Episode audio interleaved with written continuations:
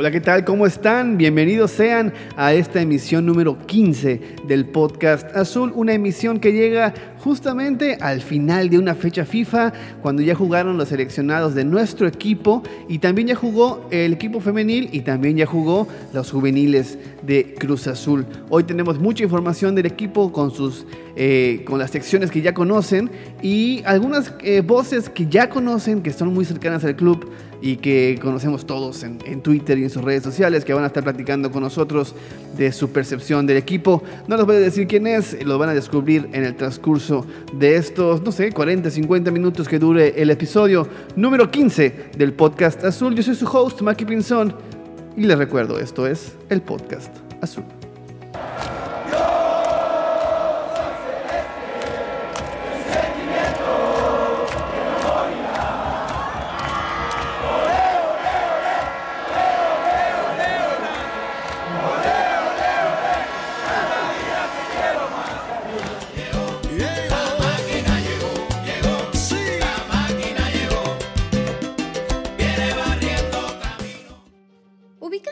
Que dice 11 que gana, 11 que repite, bueno, esa frase no aplica para Rogelio Martínez.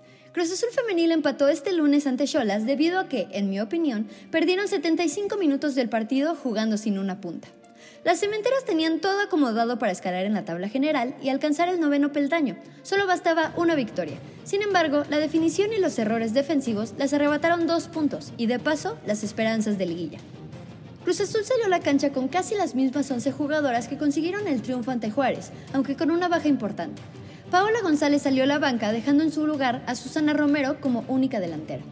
Tijuana dominó toda la primera mitad, pero las cementeras se supieron defender con garra. Para la parte complementaria, Rogelio Martínez metió a Natalia Enciso, que en una de sus primeras jugadas le dio un pase filtrado a Karime Abud, quien definió y así anotó el primer tanto de la noche. A partir del gol, Cruz Azul intentó tener control del esférico y las Cholas no tenían espacios para atacar a la portería de Verónica Jiménez.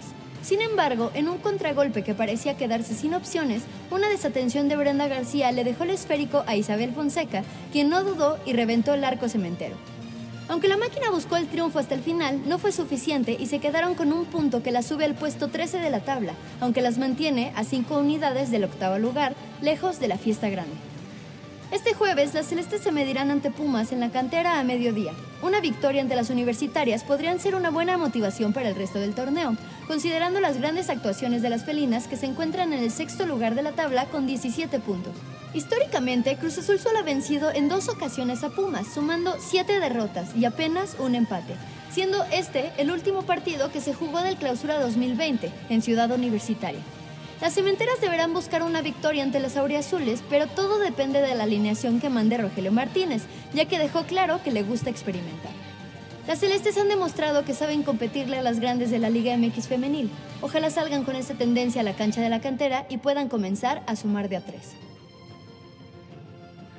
Y sí, y sí, esperamos que así sea, que mi querida Sam tenga voz de profeta y Cruz Azul sume de tres contra uno de los rivales más complicados. Eh, muchísimas gracias, Sam, como siempre, por tu enorme reporte. Y ahora nos vamos con Félix Almanza, porque también nos trae reporte ahora de las juveniles de Cruz Azul, cómo le fue a la sub-17, a la sub-20 y a Cruz Azul Hidalgo, que por ahí tuvo un resultado bastante interesante, con varios jugadores allí también muy interesantes. Pero no, yo, yo no estoy para hablarles de eso, para eso está Félix, y les dejo con el reporte de Félix Almanza. Hola Maki, saludos amigos del podcast Azul, pues para hablar acerca de las juveniles, de la sub-17 y de la sub-20, quienes sí tuvieron actividad este fin de semana, también Cruz Azul Hidalgo, la sub-17 y la sub-20 para reponer la jornada 1 que no se había jugado contra Santos. Por su parte, la sub-17 empató uno por uno, inició ganando con un gol de Antonio Álvarez, un jugador más que viene de las Chivas buscando una oportunidad aquí en Cruz Azul adelantó al equipo cementero, desafortunadamente después Santos empató. 16 años tiene este veracruzano Antonio Álvarez, esperemos que eh, le vaya bien, ya es su segundo gol con la sub-17 en esta temporada, ojalá que siga creciendo y progresando. La sub-17 está en lugar 12 general de la tabla, a 5 puntos del octavo lugar Eh, luce complicada la temporada para los dirigidos por el gringo Castro, esperemos que puedan levantar. Los que sí están fenomenal son los de Cruz Azul Sub-20, ganaron 2 por 1 a Santos. Daniel López adelantó a la máquina como ya viene siendo una costumbre esta temporada. Después Santos empató. Y por último Maxi Palacios, otro veracruzano, 18 años, surgido de los Tiburones Rojos, pasó por los Mineros de Zacatecas y ahora recibe una oportunidad en la sub-20 de Cruz Azul, puso el 2 por 1. Daniel López llegó a 7 goles ya en el torneo, iguala al líder goleador que era Luis Puente de Chivas. Desafortunadamente este jugador con mucha proyección se lesionó, así que Daniel López tiene únicamente la competencia de Iván Hernández de León para buscar el liderato de goleo en esta categoría sub-20. Esperemos que así lo consiga porque viene haciendo un verdadero temporadón. La sub-20 se coloca así pues en segundo lugar de la tabla a 5 puntos del líder que es Chivas. Muy buena temporada la que está haciendo esta categoría, nada que moverle, están haciendo muy buen trabajo y ya hacía falta que la sub-20 diera este golpe de autoridad. Por último y no menos importante, Cruz Azul Hidalgo logró su tercer partido consecutivo ganado. Tres partidos se han jugado y los tres partidos los han ganado. Llevan marca perfecta, momentáneamente es líder de su grupo, el grupo 2. Tendríamos que decir que su máximo competidor se encuentra también en su grupo que es el Irapuato, otro equipo que luce bastante sólido. 2 a 1 ganó Cruz Azul Hidalgo ayer ante Inter Playa del Carmen iniciaron perdiendo este partido. Posteriormente, y hay que decirlo, entró Ángel Orelien para revolucionar el partido. Logró una asistencia llegando a línea de fondo para que Eric Ubaldo Bustos resolviera para el empate. Posteriormente en una jugada individual otra vez desborda Ángel Orelien, centra y Brian Martínez logra el 2 por 1 para darle la vuelta y que Cruz Azul Hidalgo consiguiera otra vez la victoria. Están teniendo muy buen paso. Esperemos que este resultado y esta actuación logre que Ángel Orelien comience a progresar. Tiene 19 años, llegó muy joven, pero ya tiene un año de estancia en Cruz Azul y necesita empezar a demostrar un poquito más para que se pueda quedar más tiempo. Ojalá así lo haga el panameño que llegó con bastantes expectativas. Así pues, este es el reporte esta semana, Maki. Nos escuchamos la próxima semana. Y esto es el podcast azul, señores. Esto es las inferiores, la femenil, lo que pasa en el entorno, el fútbol, el fútbol y más fútbol. Muchas gracias, mi querido Félix, por este enorme reporte de las inferiores de Cruz Azul. Y pues bueno, nos vamos ya con el primer invitado tú lo conoces, eh, lo has visto, lo has escuchado, eh, lo has leído sobre todo, seguramente le has preguntado si confirma alguna eh, información alrededor de Cruz Azul. Tiene un programa todos los martes en W Radio que se llama Territorio Azul y él es Carlos Córdoba y esta es su opinión sobre Cruz Azul. Amigos del podcast Azul, ¿cómo están? Les saluda con mucho gusto Carlos Córdoba. Qué gusto estar con Maki, un eh, seguidor eh, de los importantes del equipo de Cruz Azul. Fíjate, amigo, a mí me parece que lo que le faltaría al Cruz Azul para cerrar bien esos partidos y de ahí entrar a la, a la liguilla es tener contundencia. Me parece que eso fue lo que bajó demasiado en los últimos duelos el juego vertical, los equipos eh, que lo enfrentaron se lo aprendieron y eso también me parece que tuvo que ver en esa parte de que no se obtuvieran... Más anotaciones y que no se siguiera teniendo el control como se tenía hasta antes de que vino ese bajón de juego. La curva futbolística pasa en todos los equipos y me parece que es lo que ha sucedido en el conjunto de Cruz Azul. Ojalá que después de esta fecha FIFA pase todo lo contrario de lo que pasaba años anteriores en los que se regresaba y se bajaba el rendimiento. Ahora se llegó bajo de rendimiento. Esperemos con esto se pueda ayudar a potenciar. Ahora ya se fue Igor Lichnowsky y me parece que ahí también se tiene a buenos elementos como José Reyes y ahora el regreso de Pablo Aguilar. No creo tampoco que tengan muchos problemas. Y lo que se debe de mantener es la unión de grupo que se ha tenido en este año futbolístico, porque también las 10 jornadas del torneo pasado cuentan. Y me parece que eh, todo lo que es el vestidor ha estado bien durante todo este año 2020. Eso tienen que apelar ahora que están cerrando este torneo para posesionarse muy bien en la liguilla y ahí poder regresar a ese juego que, tuvieron en determinado momento donde incluso pues eh, jugaban, gustaban, algunas veces goleaban, me parece que se debe regresar a eso. Es la opinión de Carlos Córdoba, te saludo con mucho gusto. Muchas gracias, crack. Muchas gracias, mi querido Carlos Córdoba, por tu, eh, por tu opinión, por tu editorial sobre el equipo, sobre lo que crees que te tiene que mejorar. Y pues bueno, tenemos más opiniones como esta en el transcurso del podcast. Eh, si estás viendo esto por Twitter, pues ya sabes quiénes son los que siguen. Pero antes de eso, vamos con una de, siempre lo he comentado, una de mis secciones favoritas en este podcast. Esto es la historia azul con Armando Vanegas. Muy buenas tardes, días, noches para la afición cruzazulina. Hace unos días se cumplió el trigésimo aniversario de la inauguración de la Noria, casa del Club Deportivo, Social y Cultural Cruz Azul. Hoy vamos a platicar un poco de ese momento y de ese lugar, y también de algunos otros lugares que han visto entrenar a nuestro equipo. Yo soy Armando Vanegas y esto es Historia Azul. Desde su ascenso en 1964, Cruz Azul entrenaba en Jaso Hidalgo, en las canchas del Estadio 10 de diciembre. En el año 1971, el equipo del pequeño pueblo hidalguense decidió medio mudarse a la Ciudad de México, pues el Estadio 10 de diciembre ya le quedaba pequeño. Por ello, don Guillermo Álvarez Macías decidió gestionar la localía para la máquina en el Coloso de Santa Úrsula. Visualicemos, algunos jugadores vivían en el entonces Distrito Federal, mientras que otros vivían en Ciudad Cooperativa. Por ello la directiva decidió alternar los entrenamientos. El trabajo de cancha se realizaba en Hidalgo, en, el estadio 10 de diciembre, y el trabajo de, de gimnasio en las instalaciones de la YMCA en Mariano Escobedo. No soy de aquí ni soy de allá, como decía Facundo Cabral, hasta que en el año 1981 la máquina se muda definitivamente a la ciudad de los Palacios, la logística se había complicado bastante, trasladar jugadores de un lado al otro era cada vez más difícil, por lo que decidieron rentar las instalaciones del Seminario Menor de Acoxpa, donde hasta la fecha, de hecho, hay una escuela oficial de Cruz Azul. Nueve años después, la máquina inauguró sus propias instalaciones en el sur de la ciudad, en Xochimilco.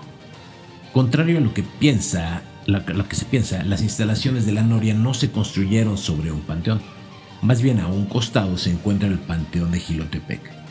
Nuestras instalaciones deportivas se construyeron en una parte de la Hacienda La Noria, que era propiedad de la coleccionista de arte mexicana Dolores Olmedo. La hacienda del siglo XVI fue fraccionada. Una parte hoy día es el Museo Dolores Olmedo y otra parte las instalaciones del club.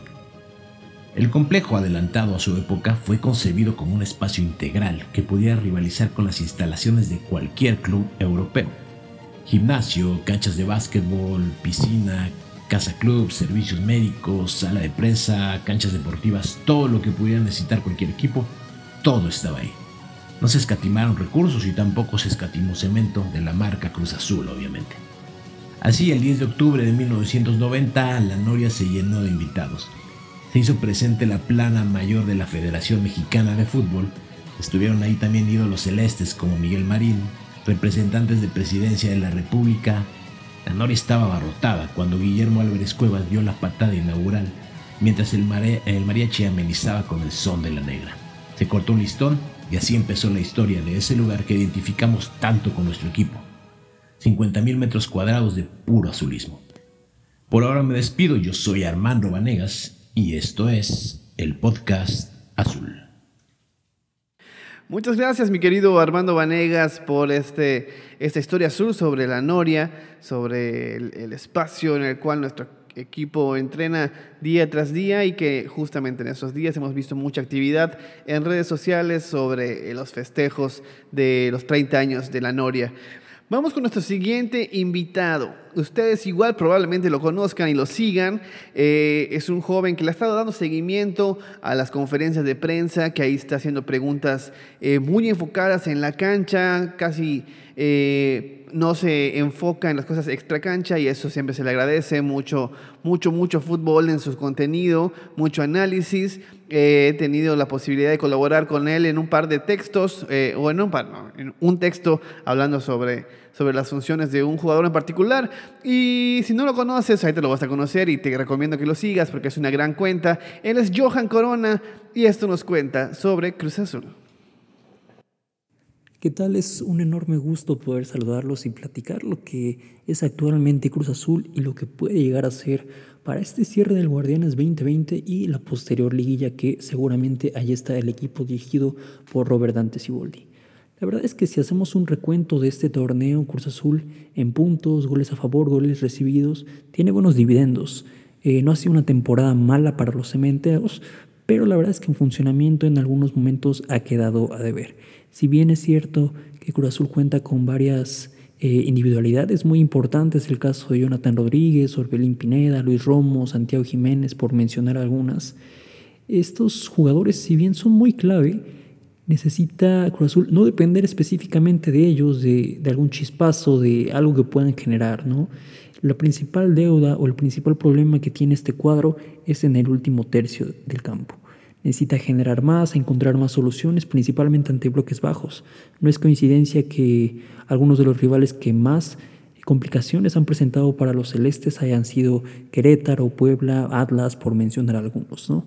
Se vienen partidos muy complicados con, rivales eh, de la parte alta por lo general, que serán duras pruebas para Cruz Azul, en la cual eh, sí deberá sumar para buscar quedar entre los cuatro primeros, pero también, y me parece una prioridad, encontrar más soluciones, principalmente en esta parte del terreno de juego que les comentaba. Por ahí hemos visto un poco más a Misael Domínguez, a Jonathan Borja, eh, un poco a Alex Castro, que sería muy interesante poderlos ver gradualmente y por supuesto eh, no descartar los regresos que podría involucrar el caso de Elías Hernández y Roberto Alvarado. La verdad es que todavía considero que se está a buen tiempo. La verdad sería muy importante tenerlos en un buen nivel nuevamente, pero también hay que comprender que hay jugadores que no han tenido muchos minutos y lo han estado haciendo bien. Entonces una, es una tarea agradable para, para Siboldi y su cuerpo técnico y ver cómo reacciona Cruz Azul en esta parte final. Igual quizá no se toca tanto el tema de la defensiva porque ha tenido buenos resultados, por así mencionarlo, pero bueno, hay que ver cómo afecta, cómo está la situación tras la baja del chileno Igor. Y bueno, seguramente veremos a Josué Reyes inicialmente como titular, teniendo más minutos, y gradualmente la vuelta de Pablo Aguilar, que sin duda sería muy importante para Cruz Azul, tenerlo en buen nivel para lo que queda del torneo. Bueno, a ver qué tal le va a los celestes y seguimos platicando para ver lo que resta de este torneo. Les mando un abrazo muy fuerte. Muchas gracias, mi querido Johan. Ahí, si no lo conocen, le voy a dejar el link de su Twitter para que lo sigan aquí abajito en la descripción, en cualquier plataforma que lo escuches. Aquí puedes tener el link directo a su Twitter. Eh, nos vamos ahora con otra de las cápsulas ya tradicionales aquí en el podcast azul. Y él es Yaudiel Pacheco y como cada semana nos cuenta la actualidad de algún jugador que la afición considera importante o que se recuerda con cariño. Esto es ¿Qué ha sido de? Aprovechando la fecha FIFA, hablaremos de un jugador que fue referente tanto en el equipo como en selección. Esto es, ¿qué ha sido de Gerardo Torrado? Jugador que estuviese 11 años en Cruz Azul, decidió en 2016 probar suerte en la NAL Spring Championship de Estados Unidos, lo que vendría siendo una segunda división, donde solo disputó 12 partidos con el Indy Eleven y decidió colgar los botines en 2017. Además de su vida futbolística, Torrado ingresó a la Universidad Anáhuac, donde estudió la licenciatura de Administración de Negocios, y el día 17 de julio del 2019 fue presentado como el nuevo director de selecciones nacionales de México. Hoy en día tiene este enorme reto donde busca obtener los mejores resultados para la selección nacional en sus distintas categorías. La afición cementera lo recuerda como un hombre con garra, de buen toque, con el carácter de un capitán que siempre luchó por el equipo. Esto fue ¿Qué ha sido de Gerardo Torrado?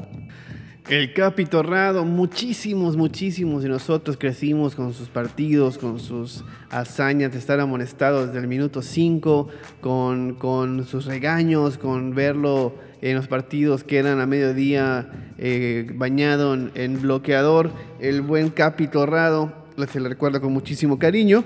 Y nos vamos ahora con el tercer invitado del día. ¿Cuántos más van a ver? Pues ahora lo van a escuchar. Eh, ella es una tuitera muy conocida también en Twitter Cruz Azul. Es una chica muy linda, con un corazón inmenso, eh, es muy simpática.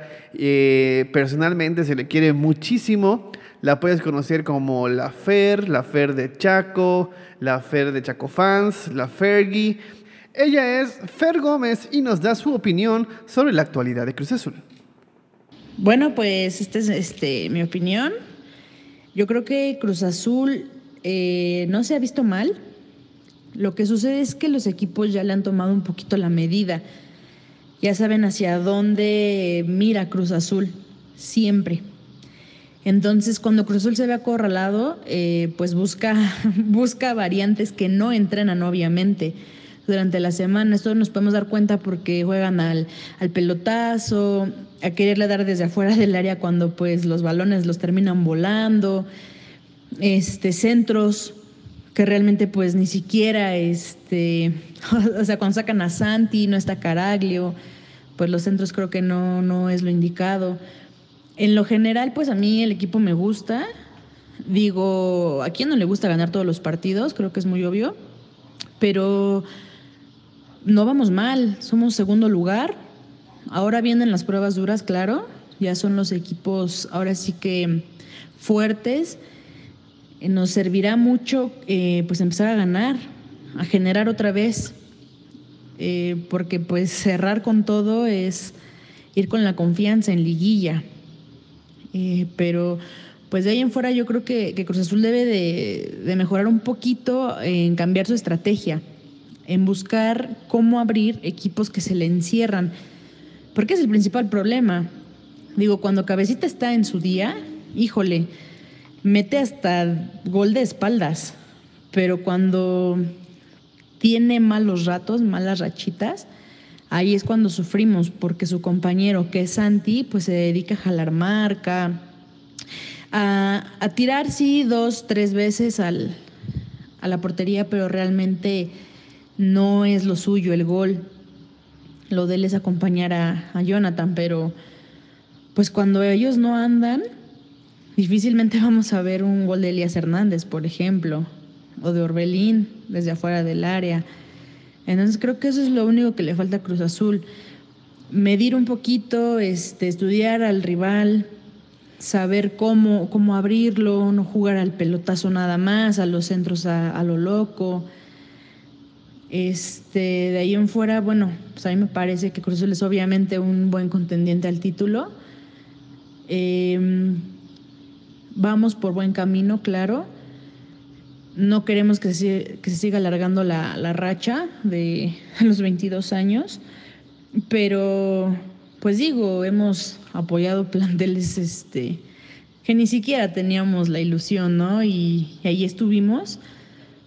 Pero pues el cerrar con, con triunfos seguidos o al menos eh, pues generando un poquito de mejor fútbol, claro que motiva, claro que ilusiona a la afición de Cruz Azul.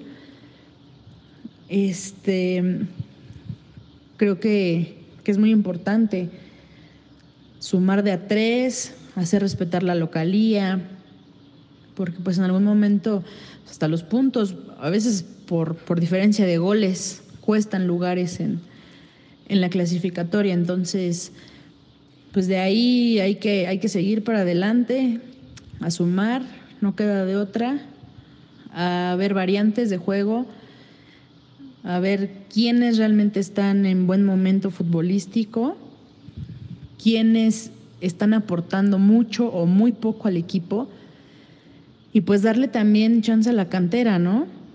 Creo que son los chavitos que que muchas veces traen más hambre que los titulares y que pues uno dice, híjole, tiene, tiene poquitos años o, tiene meses en primera división y pues corre más que, que Elías, que el Piojo, que X jugador, ¿no?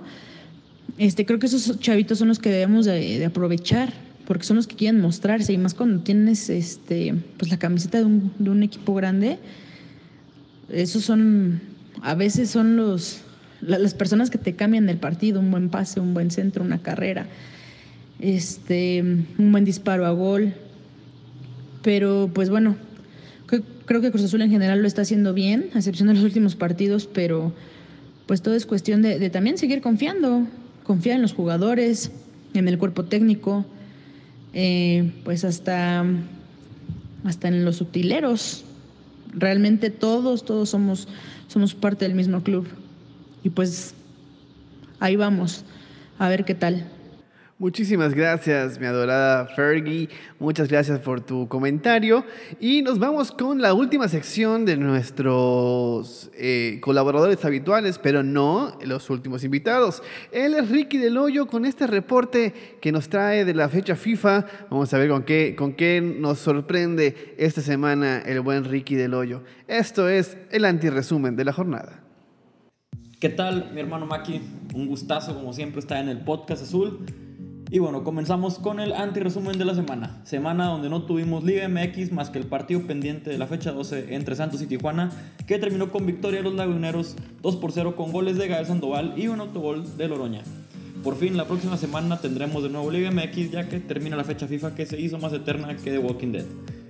Fecha FIFA donde tuvo actividad en Europa la selección mexicana, donde vencimos a Países, a Países Bajos con un penal de los que solo se le marcan a Chivas con el bar donde lo más destacado fue el baile que le puso el Tecatito a los holandeses, o a los países bajeños, o países bajenses, ya no sé cómo se les debe decir ahora, ahora que cambiaron a Países Bajos. Pero bueno, también hubo México contra Argelia, partido que terminó 2 a 2 con un golazo del Tecatito y otro gol de Diego. Por cierto, ambas anotaciones con asistencia de Raúl Jiménez, que no ha hecho extrañar a Javier Hernández y sus remates con la cara en el área chica. En la actividad por la eliminatoria de Conmebol, Paraguay empató 2 a 2 con Perú en Asunción, donde jugó Yoshi, nuestro peruano favorito, con dos goles de André Carrillo por los peruanos y dos goles de Ángel Romero por Paraguay. Uruguay en Montevideo venció 2 por 1 a Chile en un partido donde pareció que manejaron el bar desde México. Y por si alguien extrañó la Liga MX hubiera visto la Argentina contra Ecuador, partido que tuvo la misma cantidad de llegadas y emociones que un Necaxa contra Cholos, y se terminó decidiendo 1 por 0 con un penal a favor de Argentina anotado por Messi. Colombia venció 3 por 0 a Venezuela con dos goles de Luis, Muriel, y uno de Duan Zapata. Y en el clásico Neymar contra No Aymar, Brasil goleó 5 por 0 a Bolivia. Una Bolivia que hoy volvió a perder contra Argentina con goles de Lautaro y Correa. Y hoy también Ecuador de local con un Michael Estrada que salió como Lewandowski, goleó 4 por 2 a Uruguay. Queda pendiente también esta jornada el Perú contra Brasil y el Chile contra Colombia que se deberían estar jugando en este momento, a menos que Maki se haya tardado en subir el podcast. En los partidos importantes de la Liga de Naciones de Europa, bueno, digo importantes porque no creo que les importe mucho cómo quedó el Liechtenstein contra San Marino, que por cierto, si alguien se quedó con la curiosidad, quedaron 0-0. En Kiev, Alemania venció a Ucrania 2 por 1 con goles de Matías Ginter y Goretzka. España de local venció 1 por 0 a Suiza con gol de Mikel Oyarzabal. Croacia de local venció 2 por 1 a Suecia. Inglaterra de local venció 2 por 1 a Bélgica con goles de Rashford y Mason Mount y Lukaku anotó por los belgas. Francia empató 0 a 0 con Portugal, donde lo más destacado fue el momento de romance entre el Mbappé y el bicho. Ucrania venció 1 por 0 a España en un partido donde Ucrania tuvo un tiro a puerta, España 72% de posesión Igualito cuando pierdes en el FIFA contra un niño de 13 años que luego se burla de ti por mensaje. Alemania empató 3, contra, 3 a 3 contra Suiza y quedan algunos partidos mañana todavía, pero en el juego de Portugal no va a poder estar Cristiano Ronaldo, ya que el bicho contrajo el bicho del coronavirus. Y por último, para cerrar, unos playoffs bastante emocionantes, la verdad. Los Lakers de Los Ángeles se proclamaron campeones en el juego 6 contra el Heat de Miami, por lo que LeBron llegó a cuatro anillos con tres equipos diferentes para mala fortuna de los jordanistas. Esto fue todo por esta semana, nos escuchamos hasta la próxima. Muchísimas gracias, mi querido Ricky del Hoyo, y no, no, estamos, no estamos atrasados. eh, vamos bien, vamos en tiempo y están jugando justamente en estos momentos esos equipos. Y nos vamos ya con nuestro último invitado del día, con él eh, despedimos este episodio especial por fecha FIFA. Eh, él justamente él y todos los invitados del día de hoy son personas con un gran corazón, grandes seres humanos y que, y que a todos se les quiere muchísimo. Otro gran fuente de Cruz Azul, otro extraordinario profesional que siempre nos está dando las primicias, que ha estado muy de cerca con el tema del de cambio de directiva y de la demanda a Billy Álvarez. Él es mi amigo León Lecanda. Y León Lecanda, opina esto. Hola, ¿qué tal? Los saluda con mucho gusto León Lecanda desde una tarde muy lluviosa aquí en la Ciudad de México. Me parece que Cruz Azul necesita reencontrar esa mejor versión futbolística que quizá tuvo en la mayoría de los primeros siete u ocho partidos de este torneo Guardianes 2020.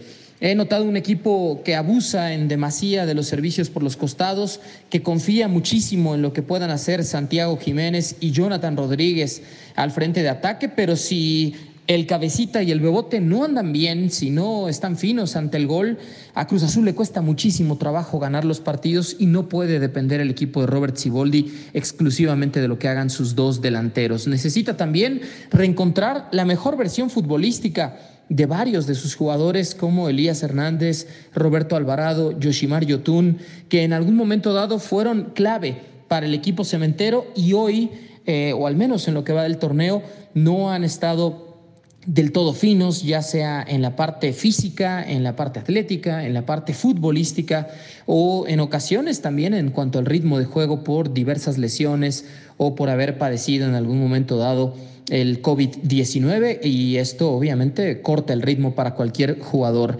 Cruz Azul, y lo habíamos avisado desde hace tres semanas, tenía el cierre de torneo más complejo en el fútbol mexicano, le tocaba enfrentar los tres equipos más populares junto con la máquina en el fútbol mexicano, que eran eh, Chivas, América y Pumas. También debía medirse al Toluca, ya se saldó con una derrota el fin de semana anterior. Y por supuesto a los dos equipos regios, tanto Tigres como Rayados. Así que este cierre de torneo será clave para saber si Cruz Azul tiene las aspiraciones, si tiene el fútbol, si tiene el talento y sobre todo física y futbolísticamente si le alcanza al equipo de Siboldi para aspirar al ansiado noveno campeonato de liga en su historia. Muchas gracias. Muchas gracias, mi querido, mi querido León, por tu comentario, como siempre objetivo, como siempre con, los datos en la mano. Eh, sabes que se te quiere muchísimo y también se les quiere muchísimo al Charlie, a Charlie Córdoba, a Fergie, a Johan Corona. Muchas gracias por darnos tres, cuatro minutos de su tiempo para eh, opinar y platicar de nuestro Cruz Azul. Muchísimas gracias a ustedes por ser invitados. Muchas gracias a ustedes que nos están escuchando por llegar hasta estos 33 minutos eh, del podcast Azul y por supuesto a nuestros colaboradores semanales, Armando, a Félix, a Sam, a Ricky, a Yaudiel, a Miguel eh, y pues un servidor, soy Maki Pinzón, soy su host. Esto es el podcast Azul, nos escuchamos el próximo lunes con el reporte de Cruz Azul contra Tigres. Eh, por cierto, por cierto, antes de acabar, les quiero recordar y les quiero dejar aquí un, eh, un reporte de cómo ataca el Cruz Azul de Robert Dante Siboldi. Les voy a dejar el link que me lo, me lo envió mi querido amigo eh, Arim de Únicamente Azules. Está bien padre, se los dejo en la descripción para que lo puedan ver y recordarles que a empezar a buscar sus páginas porque el partido del sábado va únicamente por aficionados viene la presentación del nuevo jersey en conmemoración del, can del mes de la concientización por el cáncer de mama. Muchísima información, hay muchísima información que con mucho gusto vamos a estar compartiendo y platicando y debatiendo aquí en el podcast Azul el próximo lunes. Muchísimas gracias. Recordarles, yo soy su host, Maki Pinzón. Síganos en nuestras redes sociales, están aquí abajo en la descripción, junto a las de nuestros invitados y junto al link para que puedan ver este texto muy, muy, muy bien hecho sobre cómo ataca el Cruz Azul de Robert Dante Siboldi. Nos vamos, muchísimas gracias. Hasta la próxima. Después de una gran campaña, Cruz Azul es campeón del fútbol mexicano. Pérez Guevara que silba en este momento. Cruz Azul es campeón. Cruz Azul es campeón. Se acabó, Cruz Azul es campeón. El Cruz Azul es campeón. El árbitro dice se acabó. Campeón. Campeón del fútbol mexicano, el equipo de la Cruz Azul.